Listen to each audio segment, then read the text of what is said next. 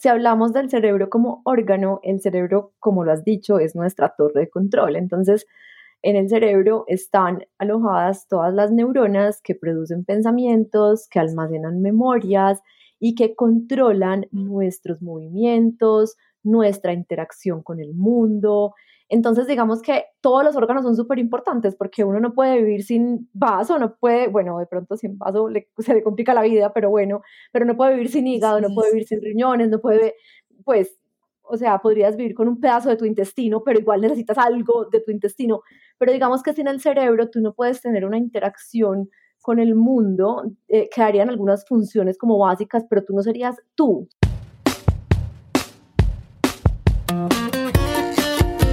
Hola, bienvenidos al Fully Kids Podcast. En este espacio discutimos con expertos preguntas que ustedes nos hacen en fullykids.com y nuestras redes. Conversamos sobre los retos del día a día, de la crianza y salud de los niños. Yo soy Manuela Gómez, mamá de Emilio y Elisa, soy médica integrativa y directora científica de Fully Kids.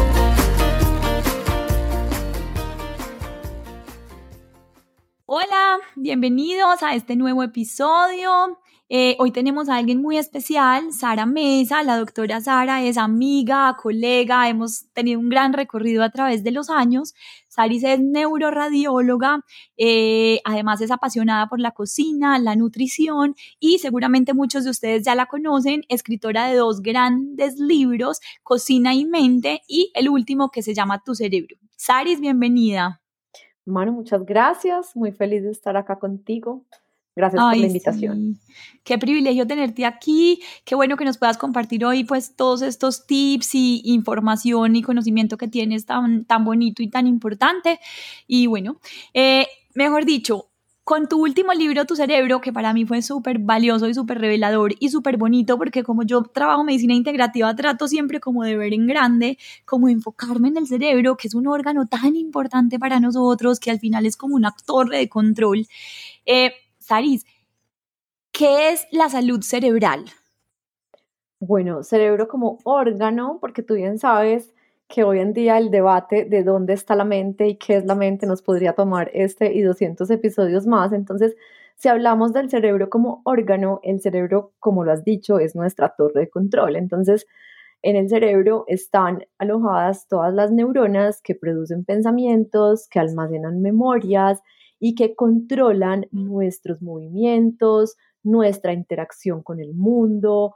Entonces, digamos que todos los órganos son súper importantes porque uno no puede vivir sin vaso, no puede, bueno, de pronto sin vaso se le complica la vida, pero bueno, pero no puede vivir sin hígado, no puede vivir sin riñones, no puede, pues, o sea, podrías vivir con un pedazo de tu intestino, pero igual necesitas algo de tu intestino.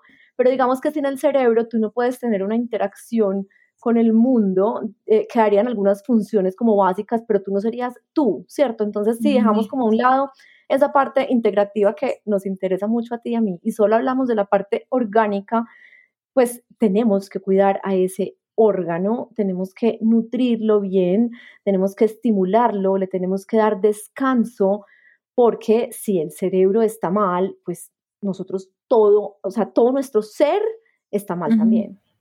Así es. Qué bonito y me parece súper lindo. Yo a veces me refiero a él como, como la central de señales, porque finalmente mira que todos los órganos que tú estás hablando son señales que llegan incluso desde esos órganos hasta el cerebro y desde el cerebro hacia todos los órganos también. Entonces, qué bonito y qué importante, Saris, para los papás que nos están oyendo y los padres que estamos tan interesados, digamos que nos, empezando por nosotros, porque todos en este gran colectivo de ser más conscientes, de mejorar nuestros hábitos, estamos súper enfocados en eso y cómo esos papás que estamos en ese, mood, transmitir a los niños eh, en cuanto a esa salud cerebral con el tema de nutrición, alimentos, eh, pues como qué alimentos son súper importantes para esa salud cerebral que podamos aplicar con nuestros niños y o por ende con nosotros.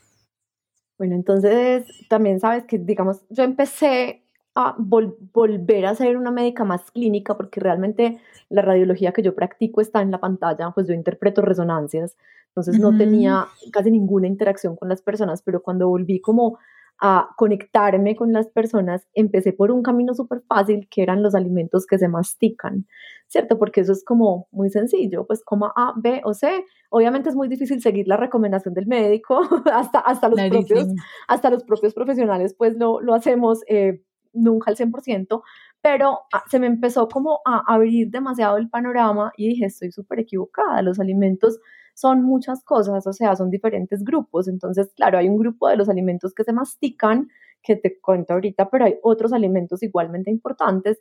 Entonces están las relaciones sociales, está el movimiento, está el sueño, está la respiración, está la meditación, están retos cognitivos, eh, pues el grupo de amigos, o sea, hay un montón de otros alimentos y todos son súper importantes para nosotros y nuestros hijos. Y digamos, si nosotros somos así la mamá más nerda del mundo, que se lee todos los libros, que los subraya, que el pobre niño pues no se puede comer una torta ni por equivocación, que mejor dicho es un experto pues en, comer brócoli. o sea, así seamos esa persona que además me parece un poco aburrido y tampoco me gustan esos extremos.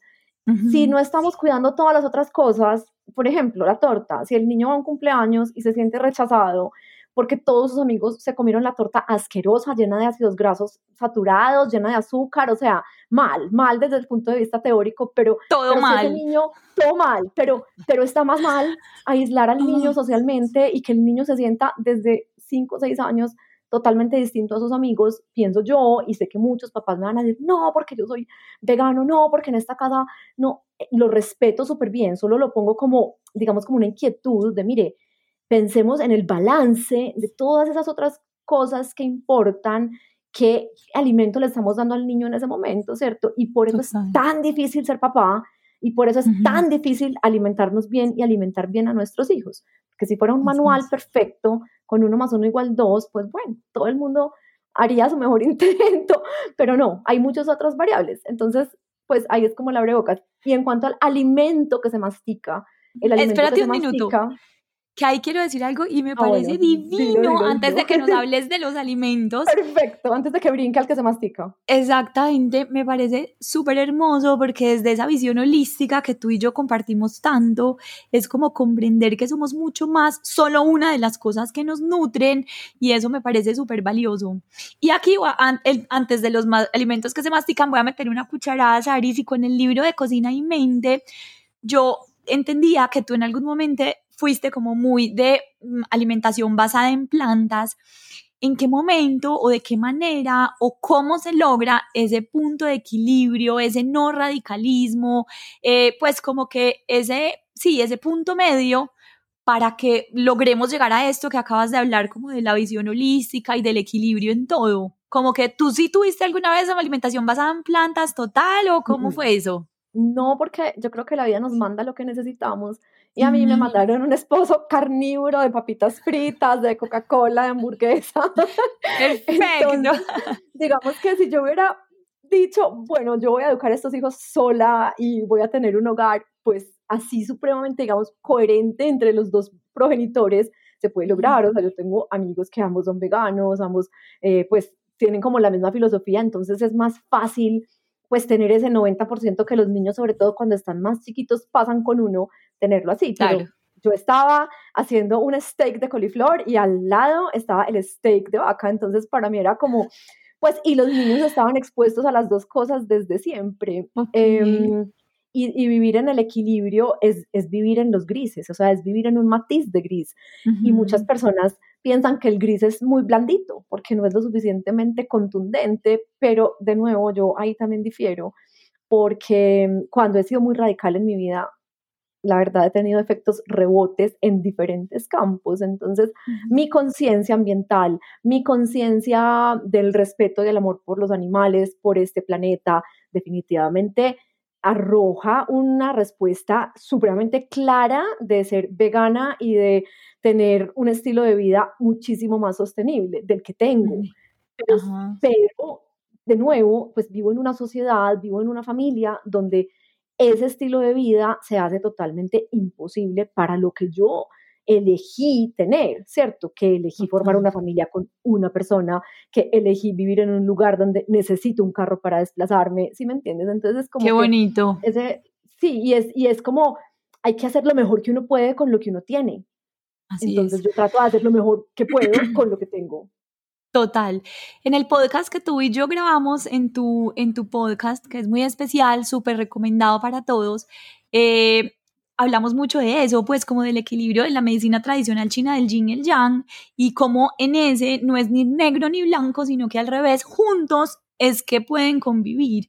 Y al fin, lo que tú dices en el contexto en el que vivimos la mayoría, eh, estamos en ese mundo de polaridades donde pues hay que lograr mantener el equilibrio, ni un exceso del uno ni un exceso del otro, sino que hacerlo así, pero también desde ese respeto que tú dices, en estas familias que ambos son veganos, que el contexto es así natural, pues funciona y está bien, pero me encanta y tenía esa duda así como de chismecito porque no, no tenía bien claro cómo eso contigo. Es verdad. Gracias, Aris. me dicen, me dicen, no, ¿por qué no eres vegana?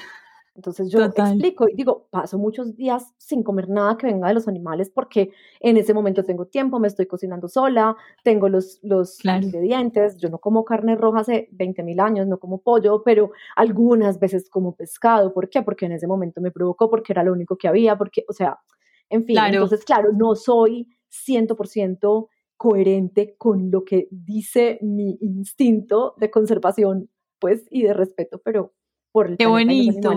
Pero sí, Manu, es súper.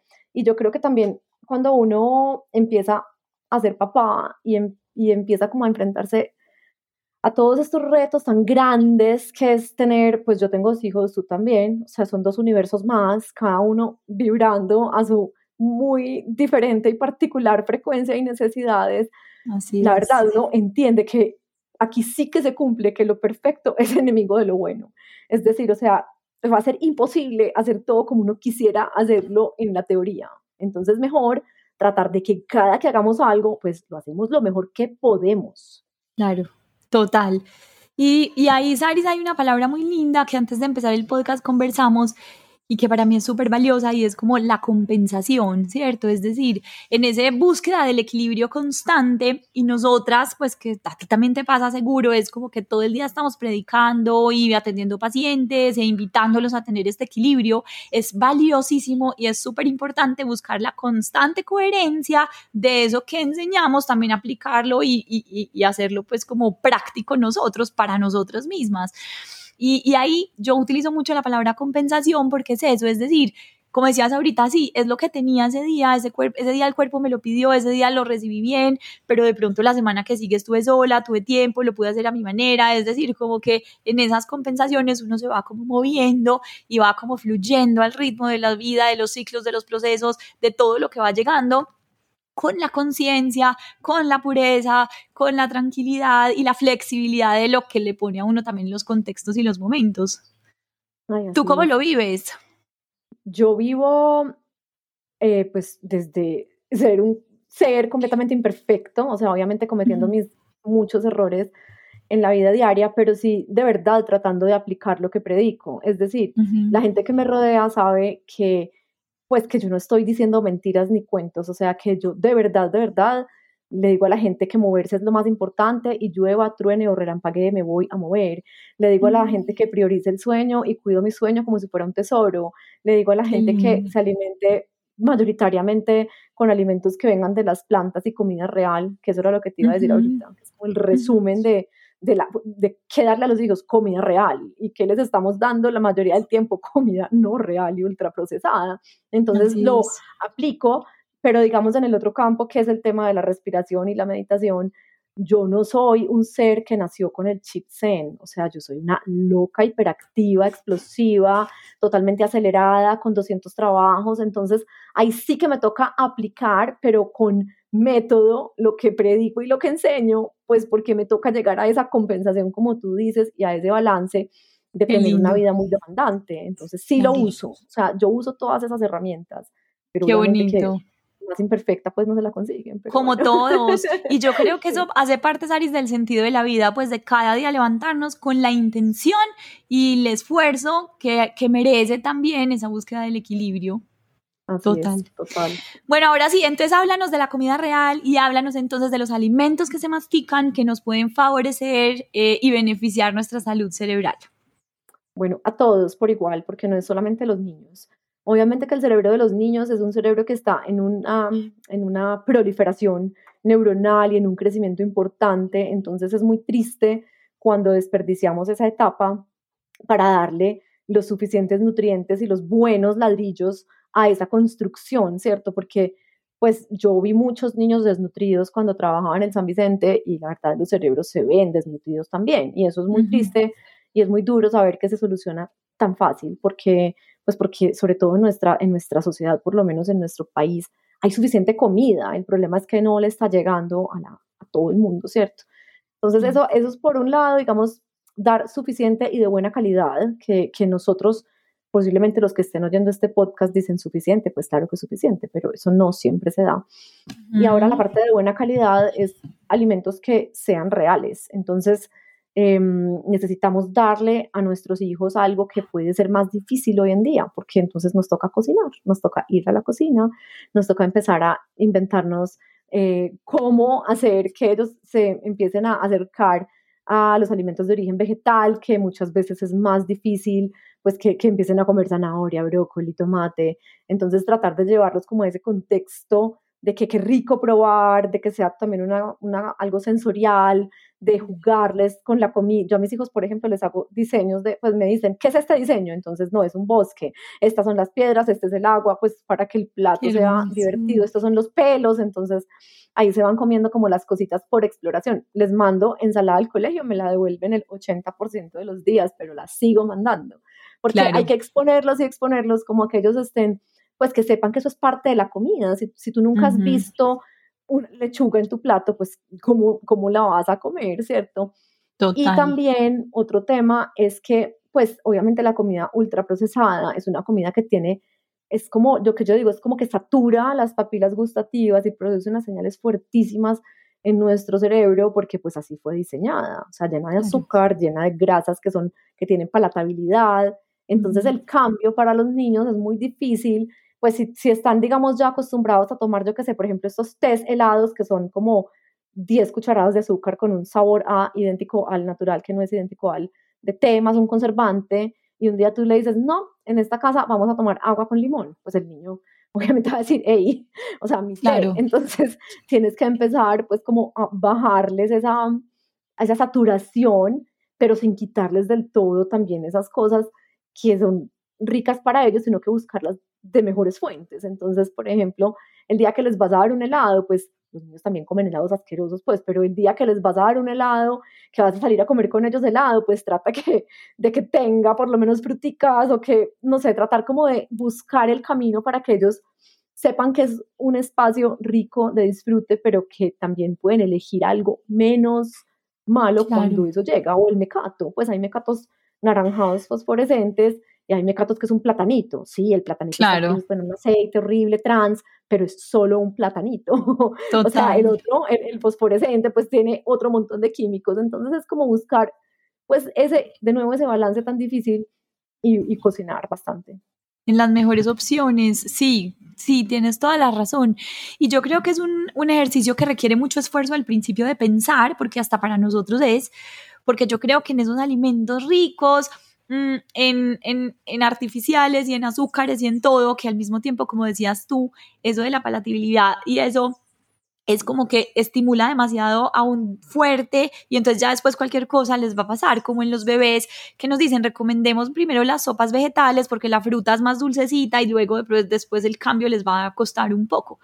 Eh, pues como en todas las mil y un teorías, pero sí, somos seres de costumbres Saris, y yo creo que en esa búsqueda de esos alimentos es como empezarles a mostrar también esas opciones y como dices tú, yo creo que cada vez más se está haciendo más fácil encontrar opciones dentro de esos asquerosos pero deliciosos manipuladores dulces que, que podamos encontrar opciones también que nos podamos ir adaptando poco a poco. Así es, y es muy difícil. O sea, no voy a decir que no, porque cada que hay un cumpleaños en el colegio, yo acabo de llegar de viaje, pues, y mis hijos me montaron hoy una huelga, que porque la lonchera de la abuela era mucho más rica que la mía, y que ellos querían gelatina y querían ese yogur al, cualquiera, pues, que tiene demasiado Con azúcar. Entonces yo, mami, por Dios, o sea, el esfuerzo que yo hago, porque igual se van a comer el helado después de clase de tenis, el horrible, o sea, igual van a llevar postrecito chiquito, pero chocolate casi siempre todos los días al colegio, ayúdame, porque es que esto está complicado, claro, en vez de comerse su frutica en el colegio, pues se comieron su gelatina o Total. Su cosa. Eh, y es difícil porque pues las abuelas siempre van a decir, hombre, no jodas que vos también comiste, pero hay niveles, ¿sí me entiendes? O sea, como que si uno yo digo que yo, si yo cubro el 80% como con lo que yo sé que es bueno para ellos, si en ese otro 20% hay mil descaches, es la vida de nuevo, a no ser que usted lo aísle. Pero entonces aíslelo y verá que el niño apenas tenga capacidad de decisión y poder de tener 5 mil pesos en su mano, va a ir derechito a comprarse lo que la mamá no lo dejó. Pues. Exacto, a desayunar chocolatina o almorzar helado. Total. Saris, dentro de todos los grupos de alimentos que masticamos, ¿cuál es el grupo más importante para nutrir nuestro cerebro de manera adecuada? Yo creo que los ácidos grasos. Em, hay unos ácidos grasos que son esenciales, que son los omegas, principalmente el omega 3, que ha sido como el más estudiado de todos, que mm, de verdad tiene unos, pues primero que todo es esencial, es decir, que el cuerpo no lo puede producir. La mayoría de las otras cosas el cuerpo toma moléculas diferentes y las fabrica, pues, y como que produce ese elemento. Pero los, si fuera pues uno yo a elegir, diría que el omega 3. Em, el típico pues aceite de pescado de la abuelita, que, que es una maravilla y es verdad. Total. Pues, pero viene de los peces de agua fría, pero ellos, ellos lo consumen de las microalgas, entonces digamos que pues los, los veganos no tendrían problema pues en conseguir como estos suplementos de micro, microalgas y también están nueces y semillas. Hay algunos que contienen más omega 3 más abundante que otros que ya están llegando como a nuestra, a nuestra cultura el consumo de estas nueces y semillas que antes no era tan fácil pues conseguir. Entonces, ¿en qué alimento real eh, fácil, es decir, como que le vamos a empacar en la lonchera a nuestros hijos, podríamos mandarle esos omega 3? Yo les mando nueces del nogal, que son esos, como las nueces que parecen unos cerebritos. Les mando semillas de calabaza, hay veces almendras, al, chiquito le gustan, al grande no, pero digamos que ahí tienen como ese consumo y si hay mamás que manden, yo mandé por mucho tiempo salmón, pues al chiquito que le gustaba el salmón, pero se hartó porque la lonchera le olía maluco, entonces está en un detox de salmón. No, pues es que quedó saturado porque yo era feliz, claro, estaba, pues por lo menos comió mucho omega 3 mientras estaba en esos primeros dos años. Em, pero en la casa se puede preparar pues también y, de verdad que sí hay muchos suplementos, o sea, en diferentes presentaciones. Y obviamente, pues vitaminas y minerales, muchas fundamentales para nuestro cerebro y la proteína también es bastante importante. Qué rico, súper. Ah, bueno, y otros ácidos grasos importantísimos son el del aguacate y el del aceite de oliva, que son los monoinsaturados, que también son súper estudiados y bastante poderosos. Qué bien. Que de hecho, pues yo me acuerdo en la universidad, en el, en, el rural y esto, como que de pronto hay niños que no consumen tanto, que no comen aguacate o algo así, que podría ser que en la sopita les echemos la cucharada y se envuelven, no se van a sentir tanto y le podamos meter eso. Sí, Listo. Súper. Saris, mil gracias. Yo quería que para terminar este gran episodio, que además me encanta porque fue súper práctico, eh, nos, ¿Qué tip último nos puedes dar como a consejo de mamá para que le demos a entender a nuestros hijos como la importancia de esto? Em, y como dices tú, ahorita que nos dijiste, nos adelantaste como en la cocina, vengan diseños y no sé qué, me encantó lo de exponerlos en la lonchera y mandarles la ensalada aunque no la devuelva 80 veces, etcétera. Pero ¿cuál es como el gran consejo para que como papás podamos meter en nuestra crianza de manera respetuosa, amorosa y no pues como presionada este tema de la nutrición y especialmente de la nutrición cerebral, o sea, de estos ácidos grasos.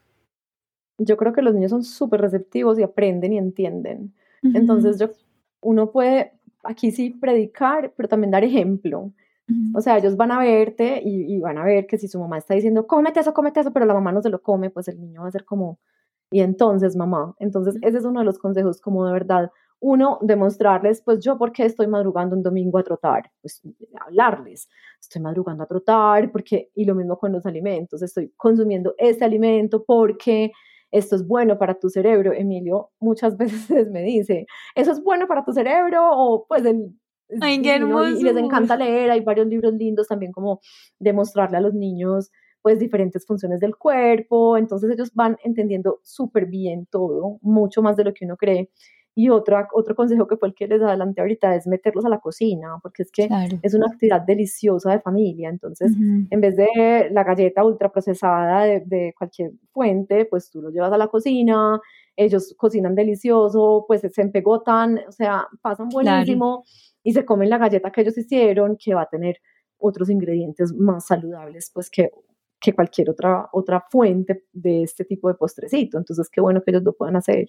Total, qué bonito, súper, mil gracias. Ahí yo creo que un consejo que yo quiero meter que a mí me ha funcionado, que pues no sobra compartirlo, es como que yo hay una regla en nuestra casa y es que todo se prueba, porque pasa mucho. Por ejemplo, me pasó con las semillas de calabaza en estos días, que teníamos una granola con semillas de calabaza, pues echan casera, tu, y ellos se la sacaban. Y yo, ¿pero por qué? Y como el grande la saca, pues la chiquita también. Entonces yo algún día decía, no, acuérdense que en esta casa la obligación es que se prueba todo. Si no te gusta es válido y no lo volvemos a hacer, pero pruébalo y pues les ha fascinado las semillas de girasol, que ya me tocó comprar solo semillas de girasol, lonchera, para la lonchera semillas de girasol.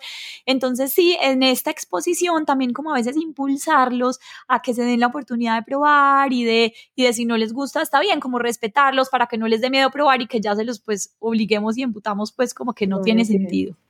Totalmente. Además ellos son súper cíclicos, mano. Otra cosa importante para los papás es que ellos digamos que cogen un tema y les gusta y les gusta y dejan de comerse eso y uno se preocupa, pero después encuentran como otra cosa, entonces uno ir también como moviéndose, pues que lo probaron una vez y no les gustó, de pronto por allá después en el futuro repetir esa, pues como esa exposición, pero es, muy difícil, o sea, digamos que no, no, no, es, no es tan fácil como suena, pero hay que seguir intentando, seguir intentando. Seguir intentando, así es.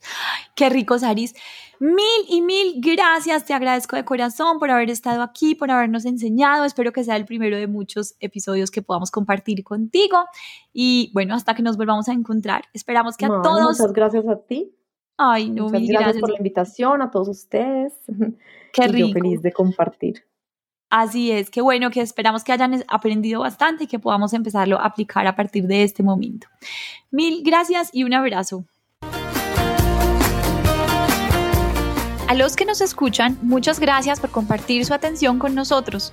Esperamos que salgan de aquí con una herramienta más para sus vidas. Recuerden visitar fullykids.com o nuestras redes arroba fullykids. Hasta que nos volvamos a encontrar.